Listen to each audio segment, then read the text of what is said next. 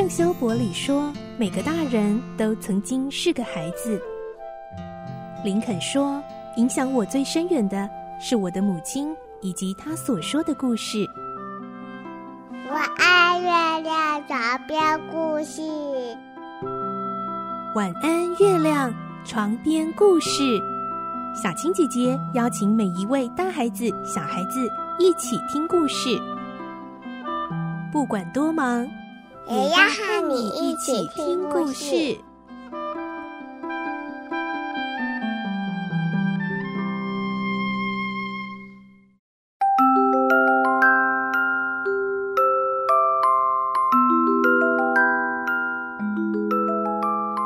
欢迎你和我们一起听故事，我是小青姐姐。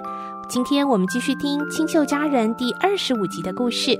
我们将会听到马修要送给安妮的圣诞礼物，终于在圣诞节的早上收到喽。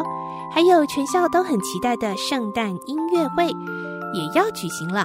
安妮穿着马修所送的美丽衣服要上台表演。来听今天的故事。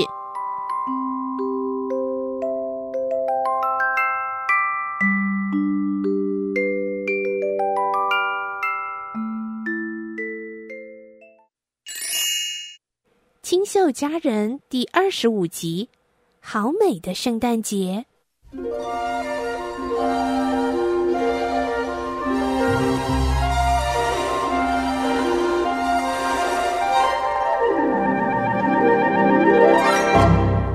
圣诞节到了，圣诞节的早晨是一片美丽的银白色世界。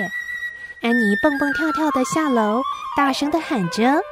马瑞拉，圣诞快乐！还有马修，圣诞快乐！好美的圣诞节哦！我最喜欢银白色的圣诞节，因为这样才比较像圣诞节啊。马修腼腆地打开包装纸，拿出新衣裳。他很抱歉地看了马瑞拉一眼。马瑞拉假装自己毫不在意，却在倒茶的时候用眼角的余光偷看这一幕。安妮手拿着新衣服，毕恭毕敬的凝视着，多么美丽的一件衣服啊！漂亮柔软的丝绸，裙子下摆还打了精致的皱褶和装饰，腰部也有最新流行的那种细褶，脖子周围也有蕾丝花边。最叫安妮高兴的是，有一副像公主一样长长到手肘的蓬蓬袖，上面还有茶色缎带的蝴蝶结。安妮感动的双眼都是泪水。她说：“马修，这件衣服真的是太精致美丽了，我真的不知道要怎么感谢你才好。”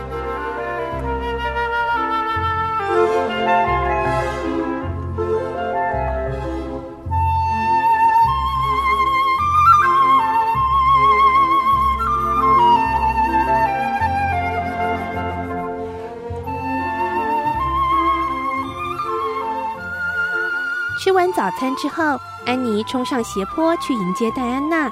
她告诉她收到了非常特别的礼物。戴安娜上气不接下气地说：“约瑟芬姑妈昨天送来一大箱的东西，其中也有指明要给安妮的。”安妮打开箱子看，有一张卡片写着：“安妮，圣诞快乐。”下面放着一双很精致的便鞋，脚尖处装饰着珠子、蝴蝶结和闪闪发亮的扣子。对他而言，一下子收到这么多的礼物，好像在做梦一样呢。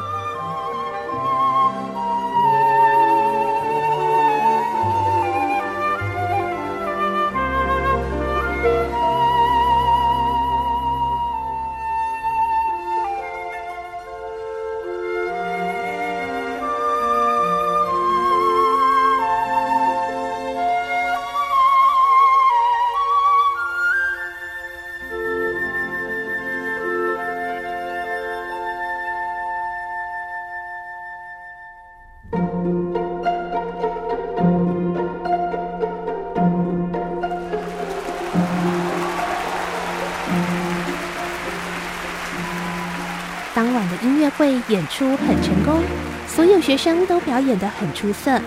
安妮精湛的朗读表现更是突出。当她和戴安娜走在满天星斗的夜空下，她开始开心地回忆在台上朗诵的感觉。当亚伦牧师叫到我的名字时候啊，我好紧张哦，我都忘记我是怎么上台的了。好像有一百万只眼睛在看我，哦，那一刻好恐怖哦。不过我立刻想起来那件美丽的蓬蓬袖衣服，为了那件蓬蓬袖衣服，我一定要支持下去。我觉得自己的声音好遥远哦，好像是鹦鹉在说话。还好我在阁楼练了很多次，不然呐，我可能没有办法成功的念出来呢。而那个晚上，马瑞拉和马修也出席了音乐会。他们已经有整整二十年没有参加过音乐会了。等到安妮上床之后，他们坐在厨房的暖炉边回味着。我们家的安妮呀，她的演出真是不输给任何人呐。对呀，安妮的表现真的很出色。安妮是个聪明伶俐的孩子。马修，安妮真是越看越可爱了。我以前都一直反对这个音乐会的活动。可是现在呢，我觉得它根本就没什么坏处嘛，而且今天晚上我真的是以安妮为荣啊，但是我还是不知道该怎么跟他说出口呢。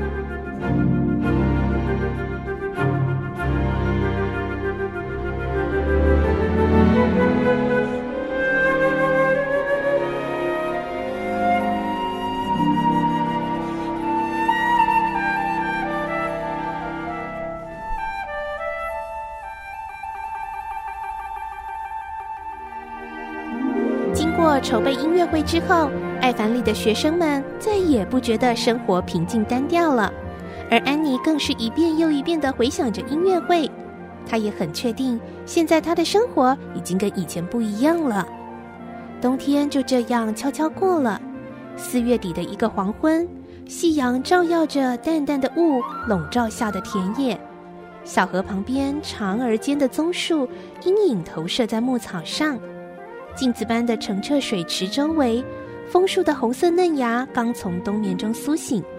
即使已经到了中年的马瑞拉，内心仍然深深地感受到一股喜悦，脚步也都轻快起来了。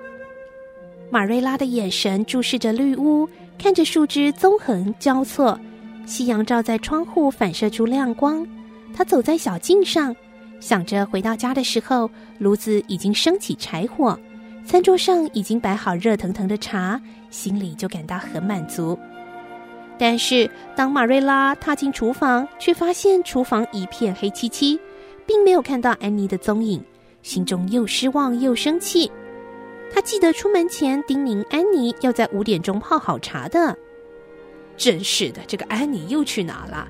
她回家之后啊，我非要好好教训一顿。马瑞拉生气的用刀子在削木柴片。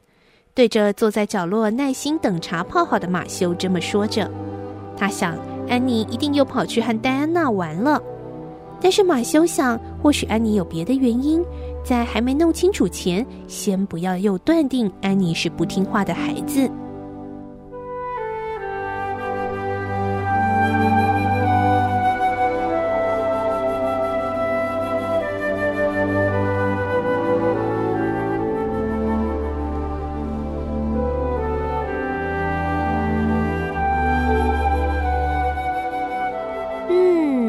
其实呢，在之前的故事，我们都听到过几次哦。马瑞拉几乎差点就要误会了安妮，而在今天故事最后的这个状况，安妮本来应该在家里把茶泡好的，把该做的事情都做好才对，为什么现在不见人了呢？下期的故事我们就会听到啊。其实呢，安妮一直很不喜欢她的红色头发，对不对？所以呢，这个下午她其实做了一件事情，但是她非常非常的超级的后悔。马瑞拉知道之后，也差点没办法帮安妮挽救呢。到底是什么事呢？明天晚上再继续来听清秀佳人的故事。祝你有个好梦，晚安，拜拜。